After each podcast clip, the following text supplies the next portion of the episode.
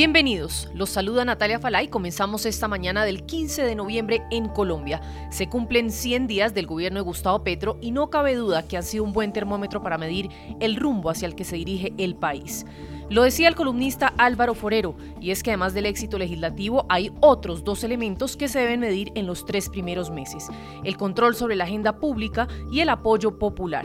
Y en los tres aspectos, dice Forero, le fue bien a Gustavo Petro. Sin embargo, desde las voces críticas de oposición, las cosas para los colombianos no van por buen camino. Hace algunas horas y en uno de sus videos como youtuber, la senadora del Centro Democrático, Paloma Valencia, lanzó duras críticas al gobierno nacional. Son 100 días de Petro y estamos petrificados, con un mundo al revés. Dos características llaman la atención de este gobierno. Ese amor ingente por las segundas oportunidades, para los primera línea, para las disidencias de las FARC, para las FARC que firmaron y que incumplieron, para el ELN, para el Clan del Golfo, para las estructuras de alto impacto criminal. Para ellos hay sueldo, hay plata y hay oportunidades.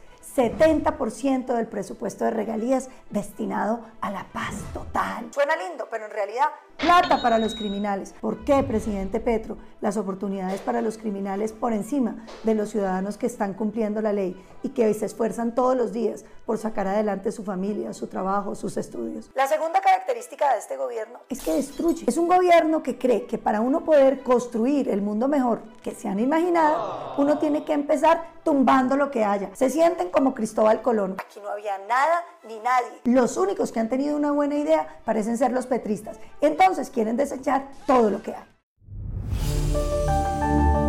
Se refirió también al sistema de salud. Dicen, una bobadita, le vamos a quitar las EPS. Acabar con nuestro sistema de salud para que lo manejen los alcaldes y las gobernaciones, pristinas en su administración, para que los ciudadanos tengan que ir a hacer fila en las secretarías de salud. ¡Qué belleza! No hay que olvidar esa declaración de la ministra que dijo que para que la gente quisiera el cambio había que... Tiene que haber una crisis explícita, clara, que le permita a la sociedad entender que se requiere el cambio. Le han quitado al sistema de aseguramiento de salud 4.7 billones. Todas las EPS están en rojo, las están obligando a quebrarse la senadora Valencia habló también sobre el aumento de los precios a los alimentos, un tema que ya vemos está afectando el bolsillo de los colombianos. Bueno, el pan sí no lo dejaron, pero ya no van a poder comer ni galletas de sal, ni de dulce, ni pasteles, ni nada por el estilo. En un momento donde la inflación está disparada, a los colombianos nos van a subir todavía más la comida. Y lo que es más grave, ahora tenemos un Estado que decide qué podemos comer y qué no podemos comer. Ellos les preocupa que esté prohibido consumir drogas, pero les parece fundamental que nos impidan comer ciertos alimentos. Mejor dicho, el Estado se nos mete en la alacena. Pues así ven las cosas desde la oposición. Señalamos que con el 49,6% de aprobación en la encuesta Inbamer y el 61% en la del Centro Nacional de Consultoría, Petro está por encima de todos los demás políticos del país, arriba de la cifra de optimismo y supera por mucho el apoyo que tenía su antecesor en sus primeros 100 días de gobierno.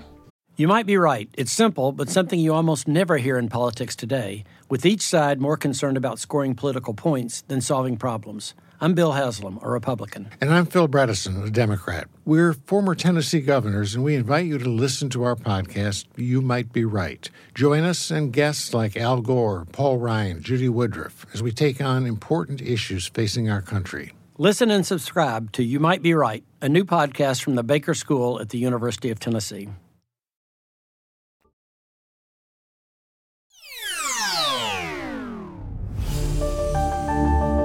Y el régimen cubano se prepara para acoger vuelos de deportación desde los Estados Unidos de al menos una decena de migrantes cubanos que permanecen en los centros de detención en la frontera sur de la Unión Americana. Organizaciones de derechos humanos como Cuba Decide denuncian que posiblemente habría un acuerdo entre el régimen de la isla y la Casa Blanca, un gesto que desde Miami miran con preocupación.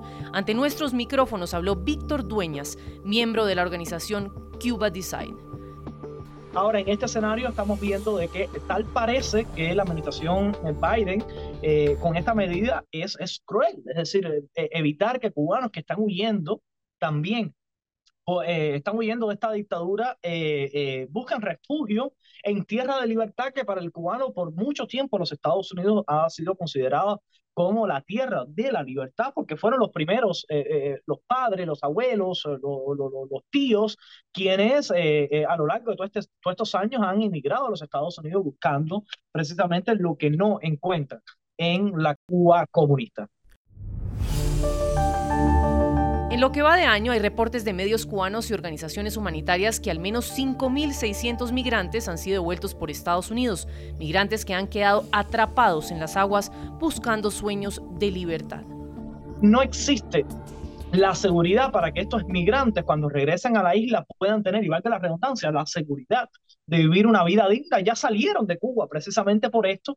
Ahora también muchos de ellos, eh, según algunos casos que se han visto, fueron manifestantes del 11 de julio. Es salieron a manifestarse el 11 de julio, por, por lo tanto, pueden ser víctimas de persecución eh, por motivos políticos en este caso y no van a tener eh, ninguna forma de acceder a una vida digna dentro del país.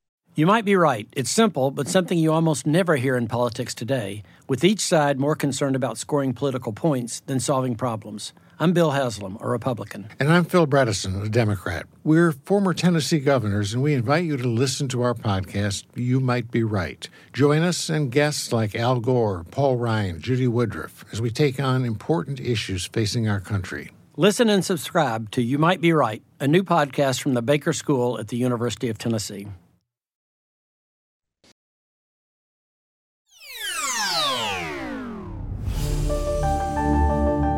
Cerramos hablando de Chile, donde políticos buscan destrabar el proceso constituyente y avanzar en la redacción de una nueva Carta Magna para el país. Durante el más reciente encuentro en la mesa de negociación, las fuerzas de izquierda y de derecha no lograron ponerse de acuerdo. Desde el Ejecutivo señalan que esta situación se puede convertir en una bomba de tiempo. Andrés Barrientos, analista político y magíster en gestión de gobierno, explicaba en NTN 24 por qué. Es lógico pensar de que eh, el, escenario constitucional tiene que ser mirado con responsabilidad. Y creo que es irresponsable eh, eh, citar a un proceso constituyente quizás muy parecido al que tuvimos anteriormente para imponer una constitución por las buenas o por las malas. Yo creo que no es el momento, no es el momento. El 4 de septiembre fue eh, lapidario en este sentido, donde los chilenos con una votación masiva, histórica, eh, dijeron que no a la constitución filochavista y tenemos que avanzar hacia las reformas que realmente el país requiere. Y e, es ahí donde las fuerzas políticas, tanto de, de gobierno como de oposición, tienen que buscar puntos en común para avanzar en agendas modernizadoras de parte del Estado para el establecimiento también y restablecimiento del Estado de Derecho.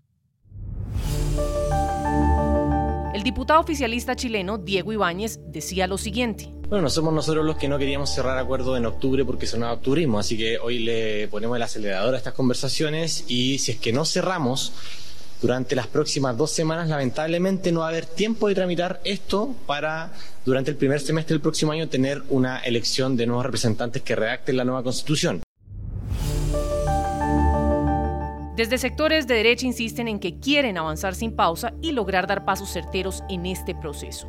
Nosotros no estamos apurados en resignificar fechas, sino que más bien estamos empeñados en sacar un buen procedimiento, tal como nos empeñamos en las bases, en el órgano arbitral y ahora, por supuesto, en lo que viene para adelante, que es el mecanismo. Según han señalado los líderes que participan en las negociaciones para este mes de noviembre, se debería llegar a un acuerdo definitivo.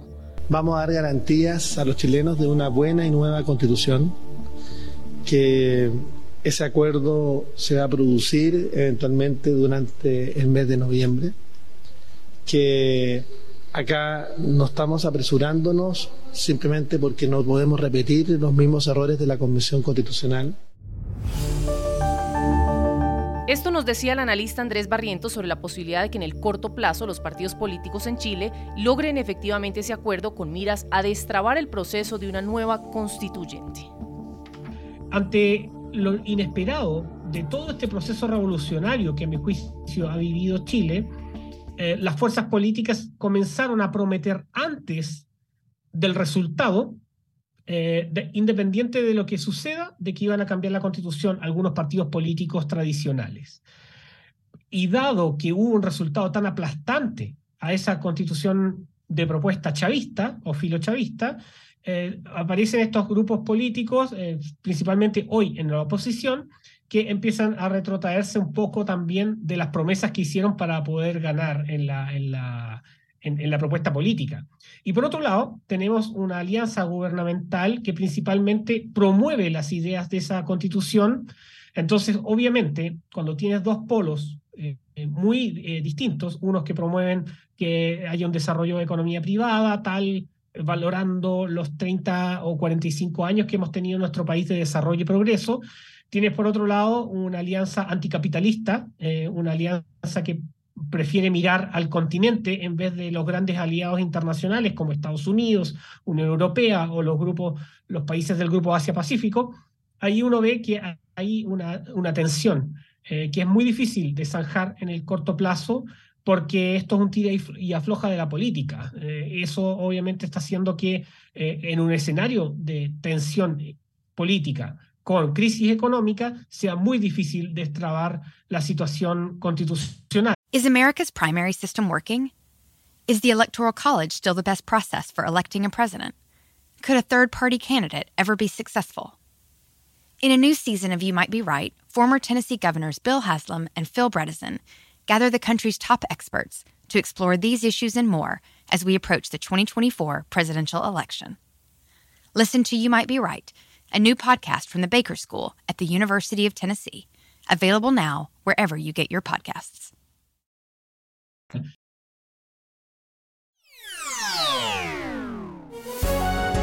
Si le gustó este podcast, puede buscar más de nuestro contenido en www.ntn24.com. Soy Natalia Falá y ha sido como siempre un gusto estar con ustedes. En mis redes sociales me encuentran como Natalia Falá en Twitter o en Instagram. En NTN24 te informamos y te acompañamos.